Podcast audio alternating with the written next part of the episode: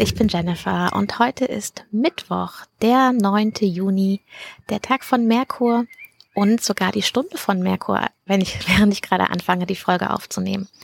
Das ist nur stimmig, denn es geht um die Sonnenfinsternis in Zwillinge und Merkur ist ja der Herrscher vom Zeichen Zwillinge und sehr, sehr stark involviert in alles diesen Monat, dadurch, dass er nochmal einen kompletten Mondzyklus im eigenen Zeichen ist. Das ist so ungewöhnlich und irgendwie verbindet es auch diesen mit dem letzten Mondzyklus auf, wie ich finde, wundervolle Weise. Und dann legen wir einfach mal los. Die Sonnenfinsternis ist am 10. Juni um 12.57 Uhr auf 19 Grad und 47 Minuten Zwillinge. Das heißt, sie ist für dich am relevantesten, wenn du ähm, Planeten im Zeichen Zwillinge hast, vor allem wenn es eben um die 20 Grad sind.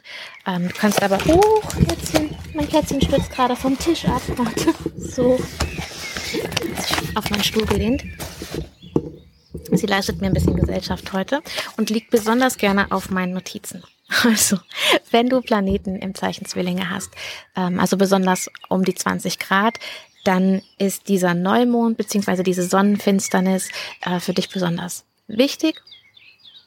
Und auch wenn deine Mondknoten im Zeichen Zwillinge und Schütze sind. Denn dann ist es so ein ganz besonderes, ja, ich benutze nicht so gerne das Wort Portal, aber bei den Mondknoten finde ich macht Sinn. Ähm, es ist ein besonderes Zeitfenster ähm, für dich und deine persönliche Weiterentwicklung, deinen Lebensweg, ähm, wenn die Mondknoten, die aktuell sind und die Finsternisse, die stattfinden, mit deinen Mondknoten ähm, interagieren. Und ähm, ja, dann werden sehr wahrscheinlich sehr wichtige Dinge in deinem Leben passieren. Ähm, und du weißt aber meistens noch nicht, wie genau sich alles entfalten wird. Und es macht auch nicht so viel Sinn, jetzt da sich an irgendwas ganz Bestimmtes, äh, sehr Konkretes zu klammern, wie zum Beispiel, das Auto muss rot sein und ich muss es im nächsten September haben, sondern eher so, ähm, ich möchte ein Fortbewegungsmittel, das mich ähm, sicher von A nach B bringt. Oder mir die Möglichkeit gibt, äh, zu reisen oder mobil flexibel zu sein. Ja, also hier geht's nicht darum, ganz konkret sich was vorzunehmen und das äh, Schritt für Schritt umzusetzen, sondern ähm, ein Bild äh, zu setzen, äh, eine Vision zu setzen und äh, Raum zu halten dafür, wie die zu dir kommt. Also besonders wichtig für alle, die Mondknoten äh, Zwillinge Schütze haben und nochmal ganz, ganz besonders für die, die, bei denen der nördliche Mondknoten im Zeichen Zwillinge ist. Was macht jetzt so ein Neumond zur Sonnenfinsternis? Gibt's ja mindestens zwei im Jahr. Und zwar Einmal am nördlichen und einmal am südlichen Mondknoten. Manchmal gibt es auch so eine Dreier-Serie.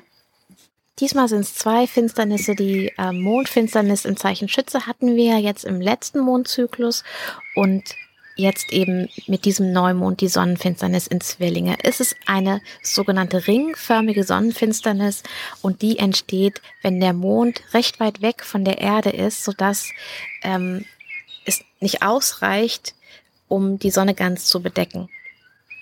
Und generell entstehen die Finsternisse immer dann, wenn die Sonne sich in der Nähe der Mondknoten befindet. Und was sind die Mondknoten? Ähm, es gibt sehr viele äh, auch mythologische Geschichten dazu. Man sagt zum Beispiel zum nördlichen Mondknoten auch der Kopf des Drachen und zum südlichen der Schwanz des Drachen.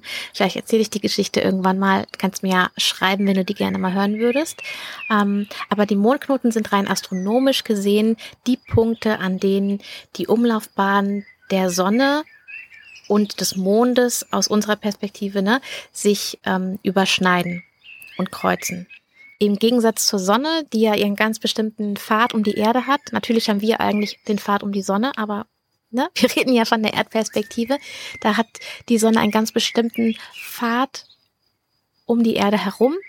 Und der Mond hat aber einen eigenen Pfad und er kann sowohl oberhalb als auch unterhalb dieses Sonnenpfades sich bewegen. Und das kannst du auch beobachten. Momentan ist so der höchste Punkt im Mondzyklus, also also die Zeichen, in denen der Mond am höchsten äh, steht, äh, sind im Moment so Jungfrau Waage. Ähm, das kannst du dir einfach mal anschauen, wenn du im nächsten Mondzyklus wieder fleißig nach dem Mond Ausschau hältst. Und da sind wir so ähm, Mitte, Ende der nächsten Woche. Okay. Generell kann ich sagen, das wird einer der intensivsten Mondzyklen des ganzen Jahres und äh, zwar von Anfang bis Ende ist er reich gespickt mit ähm, Ereignissen und ähm, ja, das wird auf jeden Fall sehr spannend.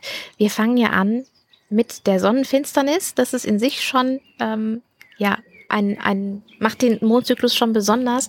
Was ihn noch besonderer macht, ist, dass am 10., also am gleichen Tag wie die Sonnenfinsternis ist, abends äh, Merkur auch Kasimi ist. Das heißt, Merkur ist im Herzen der Sonne und beginnt quasi einen neuen Zyklus. Ähm, momentan ist Merkur unsichtbar. Er war ja mit Venus zusammen als Abendstern zu sehen. Und Merkur hat ja einen viel schnelleren Umlauf äh, um die Sonne als die anderen Planeten und hat deswegen drei, viermal im Jahr eben diese Neustartpunkte. Und einer ist eben jetzt in seinem eigenen Zeichen am Tag der Sonnenfinsternis. Und es gibt so eine ganz besondere Definition, äh, wann diese Energie äh, von Kasimi, von dem Herzen der Sonne, ähm, aktiv ist. Man sagt so 17 äh, Gradminuten, ähm, ja quasi westlich und östlich von der Sonne. Und das ist dann genau am Donnerstag 22.30 Uhr bis Freitag 7.39 Uhr. Ähm, also das ist abends und nachts und morgens. Das heißt, man kann es jetzt nicht unbedingt besonders rational nutzen. Kann man natürlich schon, wenn du lange aufbleibst oder früh aufstehst, aber es ist auch gar nicht schlimm, denn rückläufiger Merkur, er hat auch ähm, viel mehr die Möglichkeit in die in eher intuitives emotionales ähm, Wissen zu kommen. Deswegen würde ich dir empfehlen, dass du zum Beispiel abends am 10. Ähm, Meditation oder Visualisierung machst, dass du ähm, dir deine Träume aufschreibst ähm, in der Nacht von Donnerstag auf Freitag oder vielleicht morgens äh, früh schon mit einer Meditation ähm, oder etwas ähnlichem startest. So kannst du das für dich sehr gut nutzen. Und was macht das Kasimi also besonders? Ähm, es verstärkt quasi, es gibt Merkur nochmal eine höhere ähm, Präsenz und nochmal eine höhere Möglichkeit, sich auszudrücken. Also alle Merkur-relevanten Dinge sind nochmal verstärkt und sie sind es sowieso schon in dieser ganzen Zeit mit Merkur in Zwillinge, der ja der Gastgeber für Sonne, Mond, Venus äh, bis vor kurzem noch war. Jetzt ist er ja ein Krebs, aber ne, der hier für die ganzen äh, Planeten zuständig gewesen ist. Was sind denn jetzt aber Merkur-Dinge?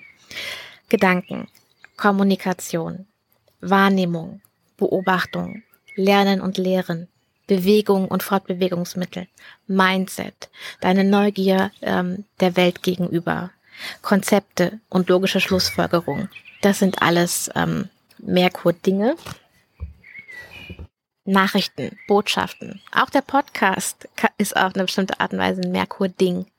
Und das wäre doch die ideale Gelegenheit, den Podcast weiter zu empfehlen, wenn du den gerne hörst. Das kannst du übrigens ganz einfach über die App machen. Äh, da sind so drei Punkte und dann kannst du es teilen. Oder du machst einen Screenshot und teilst das Bild auf Instagram. Oder du lässt mir eine schöne Bewertung da. Okay, machen wir weiter. Am Freitag geht's gleich weiter. Um 9.22 Uhr wechselt der Mond ins Zeichen Krebs. Das ist eine echt schöne Energie. Dann haben wir Mond zu Hause, Merkur zu Hause, Mond mit Venus zusammen ist auch schön. Und ähm, auch ein schöner Aspekt dann mit Mond und Jupiter. Also alles in allem glaube ich, dass die Tage bis Sonntagabend so von der Stimmung grundsätzlich potenziell sehr schön sind, sehr mh, hm,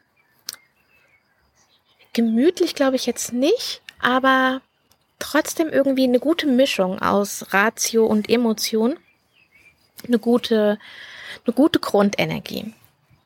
Allerdings passiert am Freitagnachmittag auch noch was ganz Wichtiges, nämlich Mars wechselt, ich sag mal endlich, aus dem Zeichen Krebs in das Zeichen Löwe. Und zwar ist das um 15.33 Uhr. Und das ist für Mars eine gute Sache, denn im Zeichen Krebs gefällt es ihm nicht so gut und im Zeichen Löwe äh, ist das Feuerelement und ähm, das ist für Mars äh, angenehmer. Vielleicht denke ich das auch nur, weil ich persönlich ähm, Löwe-Energie toll finde. Tatsächlich ist ein Nachteil von Mars in Löwe, dass äh, im Haus der Sonne ist und die Sonne ist heiß und Mars ist auch heiß und zweimal heiß gibt äh, Impulsivität, ähm, Hitzköpfigkeit eventuell und das Potenzial, auch die negativen Maßeigenschaften zu verstärken. Trotzdem gibt es ihm aber auch viel mehr Möglichkeit, ähm, gut und selbstbewusst sich auszudrücken. Ne, während er in, äh, im Zeichen Krebs ein bisschen gehemmt ist, ist es im Löwe schon wieder deutlich anders. Aber hm, Mars ist nicht isoliert im Zeichen Löwe, sondern ähm, bewegt sich dann auf eine Opposition, also auf ein Tauziehen mit Saturn zu. Und das wiederum kann dann schon wieder auch Richtung Spannungen führen. Aber Mars könnte hier als Gewinner hervorgehen.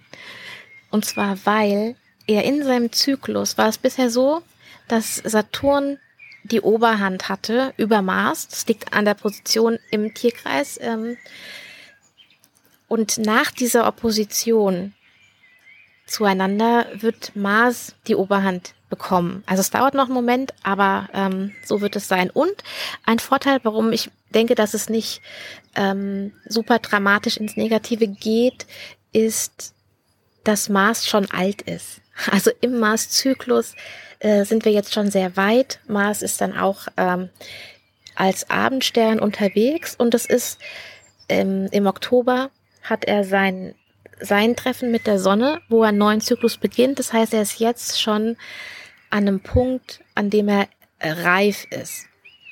Ein reifer Krieger.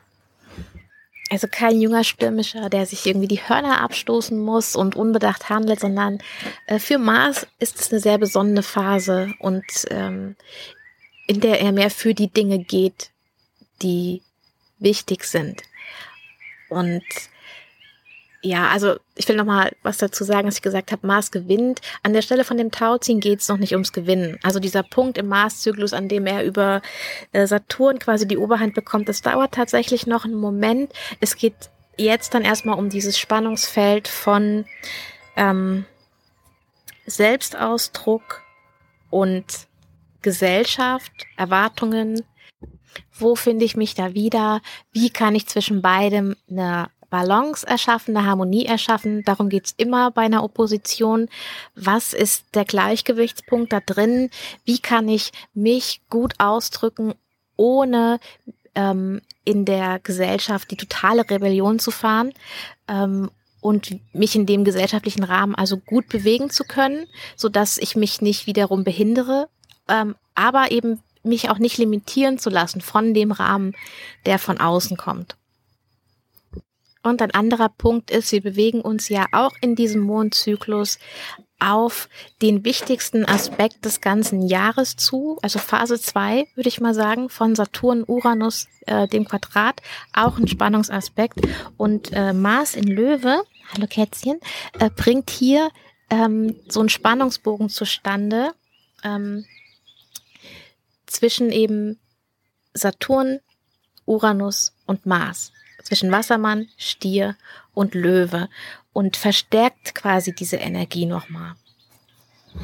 Saturn-Uranus ist das Thema für die nächste Folge, deswegen gehe ich da jetzt nicht näher drauf ein aber wisse einfach, die Energie wird sehr wahrscheinlich generell intensiv sein äh, durch diesen in diesem Mondzyklus ganz besonders, äh, wenn sich dieser Aspekt eben aufbaut und Sonntagabend kommt auch der Mond ins Zeichen Löwe und aktiviert dann nochmal Mars dort und aktiviert dieses ganze Dreieck und ähm, ja ist schon mal so eine Vorschau. Also ich würde mal sagen Sonntag, Montag bis in Dienstag ist schon eher Nee, inklusive Dienstag, weil dann ist, glaube ich, sogar schon der Aspekt exakt. Warte, ich gucke ganz schnell nach. Ich gucke ganz schnell nach, ganz schnell nach, ganz schnell nach.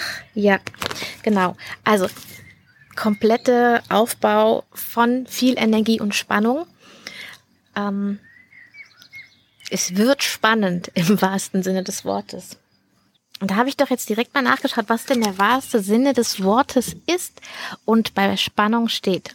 Spannung ist eine Eigenschaft, die Aufmerksamkeit und Interesse erregt, verbunden mit einem auf die Zukunft gerichteten starken Interesse an der Auflösung einer Situation. Das ist natürlich eher eine positive Interpretation von Spannung, aber da drin verbunden ist auch äh, die, die finde ich dieser Dehnungsmoment, den man ja hat. Interessanterweise steht hier auch, dass sich, dass die Wortherkunft sich auf die Spannung einer Bogensehne, also zum Jagen, ähm, bezog. Äh, so wie ich euch letztes Mal dieses T-Quadrat erklärt habe, das ja genau dieses Prinzip hat.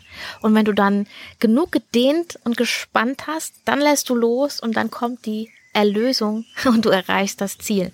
Natürlich ist es innerhalb von dem, während du dich in der Spannung befindest, kann es natürlich nicht nur diese äh, freudige, äh, ne, positive Spannung sein, sondern es kann auch die Anspannung und der Stress sein. Und da ist es natürlich wichtig, dass du schaust, was entspannt mich, wie kann ich mir bewusst nicht zu viele Sachen vornehmen, wie kann ich gut zu mir sein, wie kann ich mild mit mir sein. Ähm, damit du da den Stress für dich ein bisschen rausnimmst. Und ich denke mir immer, allein das Wissen, dass es gerade eher eine sehr bewegte, intensive und auch potenziell stressige Zeit ist, ähm, ja, sorgt schon für so ein bisschen, dass ich, also dass ich persönlich da drin ruhiger bleiben kann, sagen kann, ja, okay, es ist jetzt gerade so und es wird vorbeigehen und ähm, am Ende, und das Ende reichen wir allerdings erst am Ende des Jahres, wenn wir die, dritten, die dritte Phase von äh, Saturn-Uranus haben, wird was Gutes dabei rauskommen. Zwischendrin wahrscheinlich auch schon. Also das wird uns auf jeden Fall nochmal einen Schritt weiterbringen. Okay, das war jetzt ziemlich viel, finde ich. Deswegen hören wir jetzt auch auf. Ich wünsche dir einen, eine schöne Sonnenfinsternis. Man kann sie übrigens von hier nicht oder nur teilweise sehen. Es variiert sehr stark, wo in Deutschland du bist. Von 17, irgendwas Prozent Bedeckung der Sonne bis 6,3 Prozent ist so alles drin. Also mehr im Norden als im Süden, dass man es sehen kann. Allerdings ähm, solltest du ja nicht direkt in die Sonne schauen. Und ähm, genau, was so Vorhaben äh, betrifft, was man ja zum Neumond oft macht, sich ganz bestimmte Dinge vornehmen. Ich persönlich würde keine konkreten Sachen machen wie A, B, C zu Zeit X und so weiter, so wie ich es vorhin schon gesagt habe. Äh, mach lieber so ein bisschen Visionsarbeit ähm, oder entscheide dich, in eine bestimmte Sache Energie reinzugeben, dich einer bestimmten Sache zu widmen völlig losgelöst, was dann dabei rauskommt. Also ohne, dass du ein ganz bestimmtes Ergebnis im, im Blick hast, sondern einfach nur, du gibst Energie in eine Sache, die dir gerade wichtig ist und dann schaust du einfach, was passiert. Okay, wir hören uns nächste Woche zu Saturn Uranus und ich wünsche dir eine schöne Zeit. Und wie immer bin ich sehr gespannt, wie es dir geht. Ähm, schreib mir auf hallo at cosmic-mirror.de oder auf Instagram at cosmicmirror.astro. Bis nächste Woche.